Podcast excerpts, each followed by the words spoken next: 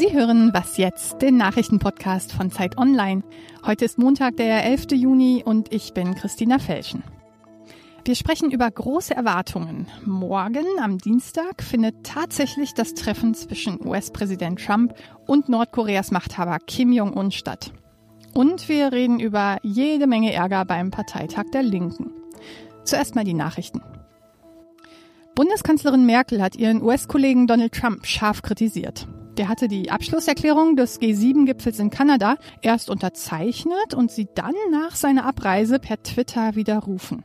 Die Aktion sei ernüchternd und deprimierend, sagte Merkel in der ARD-Sendung Anne Will. Auf die USA sei kein Verlass mehr. Europa müsse sein Schicksal selbst in die Hand nehmen. Die G7-Erklärung sei trotzdem gültig und auch mit den USA wolle sie weiter verhandeln. Die Gespräche über den Ukraine-Konflikt gehen nach langer Pause weiter. Heute wollen die Außenminister von Russland, der Ukraine, Frankreich und Deutschland in Berlin über eine UN-Friedensmission reden. In der Ukraine stehen sich ukrainische Regierungstruppen und prorussische Separatisten gegenüber. In dem Konflikt wurden seit 2014 mehr als 10.000 Menschen getötet. Redaktionsschluss für diesen Podcast ist 5 Uhr.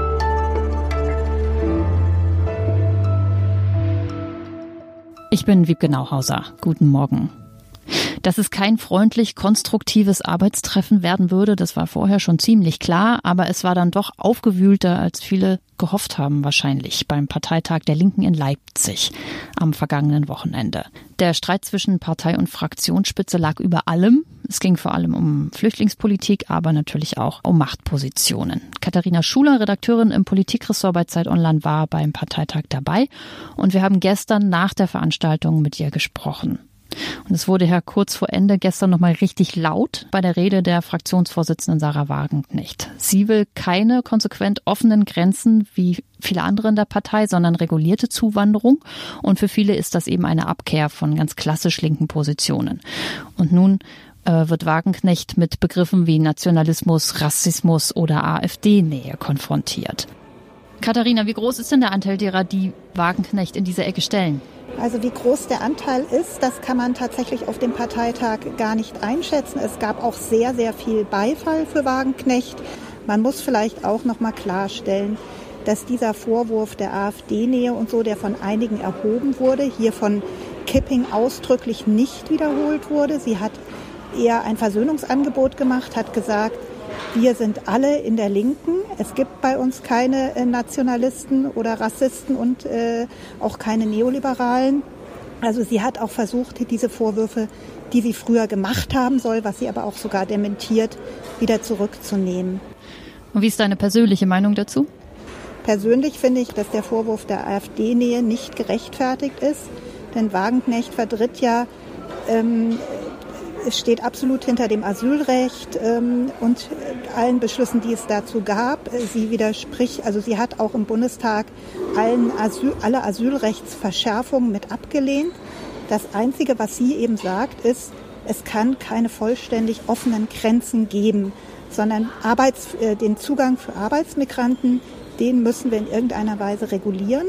Also das ist einfach eine eigentlich die Mainstream-Position, die sich halt allerdings unterscheidet von der radikalen Position derjenigen in der Linken, die sagen, die Grenze soll tatsächlich komplett offen sein für jeden, der kommen will. Die Parteivorsitzenden sind am Samstag wiedergewählt worden, aber mit weit schlechterem Ergebnis als vor zwei Jahren. Bernd Rixinger ist mit 73,8 Prozent gewählt worden, Katja Kipping nur mit 64,5 Prozent. Was soll den beiden das sagen? Ja, das ähm, war eben die Kritik an der Auseinandersetzung, die es gegeben hat in den vergangenen Monaten. Und das ist natürlich schon ein Hinweis, dass die Partei damit nicht zufrieden ist, dass dieser Konflikt zwischen der Fraktionsspitze und der Parteispitze auch in den Medien so sehr im Mittelpunkt steht. Die wollen, dass man endlich diesen Streit beilegt, dass man wieder ähm, ja, freundlicher miteinander umgeht und ähm, sich vor allen Dingen auch dann auf die inhaltlichen Themen konzentriert, die es ja jenseits dieses Streits um offene Grenzen eben auch noch gibt, also Mieten, Pflegenotstand, äh, Löhne und so weiter, was eben alles die klassischen linken Themen sind. Dankeschön an Katharina Schuler für ihren Bericht aus Leipzig.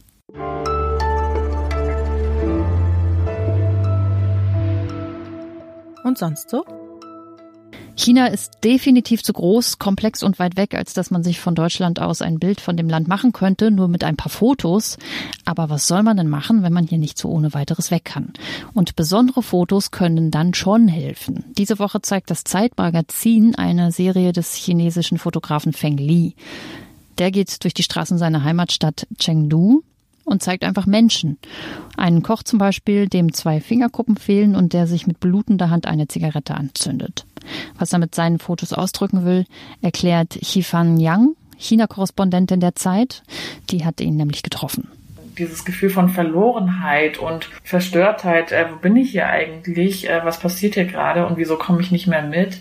Das ist so ein Gefühl, was er in seinen Bildern ausdrücken möchte und er sagt, für ihn ist das ein universelles Gefühl, das man überall auf der Welt findet, in jeder Großstadt.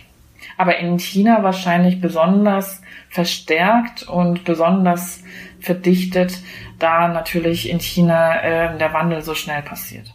Es sind sehr nahe Fotos, und äh, die über die chinesische Gesellschaft vielleicht gar nicht so viel mehr aussagen als über unsere. Aber gerade das ist das Spannende im Zeitmagazin diese Woche.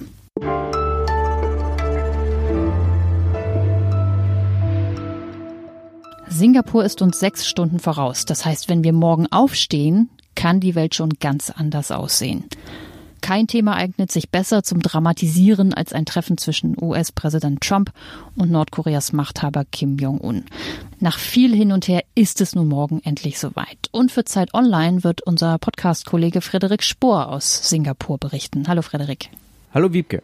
Es geht um atomare Abrüstung und starke wirtschaftliche Interessen. Was wäre für Trump und Kim jeweils das perfekte Ergebnis des Treffens? Mm, also das ist äh, schwierig. Ich sag mal, die Maximalziele wären die folgenden. Donald Trump will natürlich, dass Nordkorea am liebsten alle Atomwaffen abgibt und auch keine mehr testet und keine mehr weiterentwickelt. Und äh, Nordkorea wird natürlich versuchen, seine Atomwaffen zu behalten oder vielleicht sogar weiter testen zu dürfen. Aber diese beiden Wünsche werden sich widersprechen und man wird sich dann irgendwo äh, in der Mitte äh, finden werden. Was ist denn realistisch die Mitte von zwei so extremen Positionen? Naja, also ein Szenario könnte zum Beispiel sein, dass das Atomprogramm erstmal eingefroren wird und dass im Gegenzug die Sanktionen gegen Nordkorea gelockert werden. Das wäre zum Beispiel ein Mittelweg. Aber es ist wirklich sehr, sehr schwierig äh, vorauszusehen, wie der aussehen könnte, da sich beide auch nicht so richtig in die Karten schauen lassen, was sie denn jetzt eigentlich erreichen wollen. Es treffen da zwei Charaktere, zwei sehr extreme Charaktere aufeinander. Und das Ganze könnte auch zu einem kompletten Debakel werden. Oder ist es mittlerweile nur meine Sensationserwartung bei dem Thema?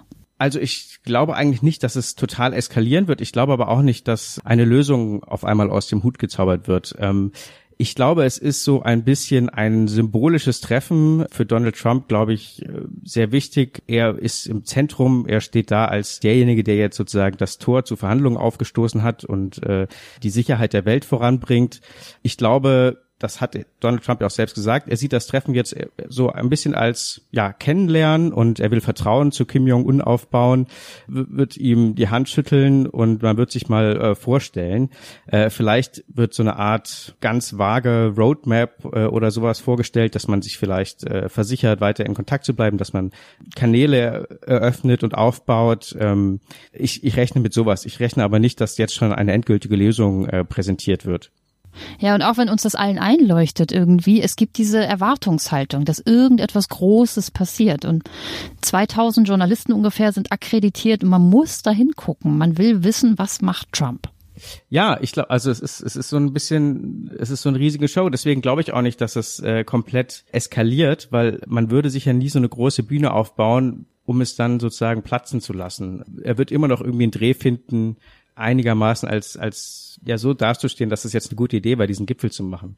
Und auch das macht er auch, indem er jetzt schon die, die Erwartungen runterschraubt. Er hat gesagt, ja, er will ihn jetzt mal kennenlernen und es ist gut, dass man sich so mal beschnuppert äh, und er will Vertrauen aufbauen und dann sieht man mal weiter. Er hat ja jetzt auch selbst gesagt, das wird ein längerer Prozess in der bei der Pressekonferenz, die er jetzt in Kanada gegeben hat. Ja.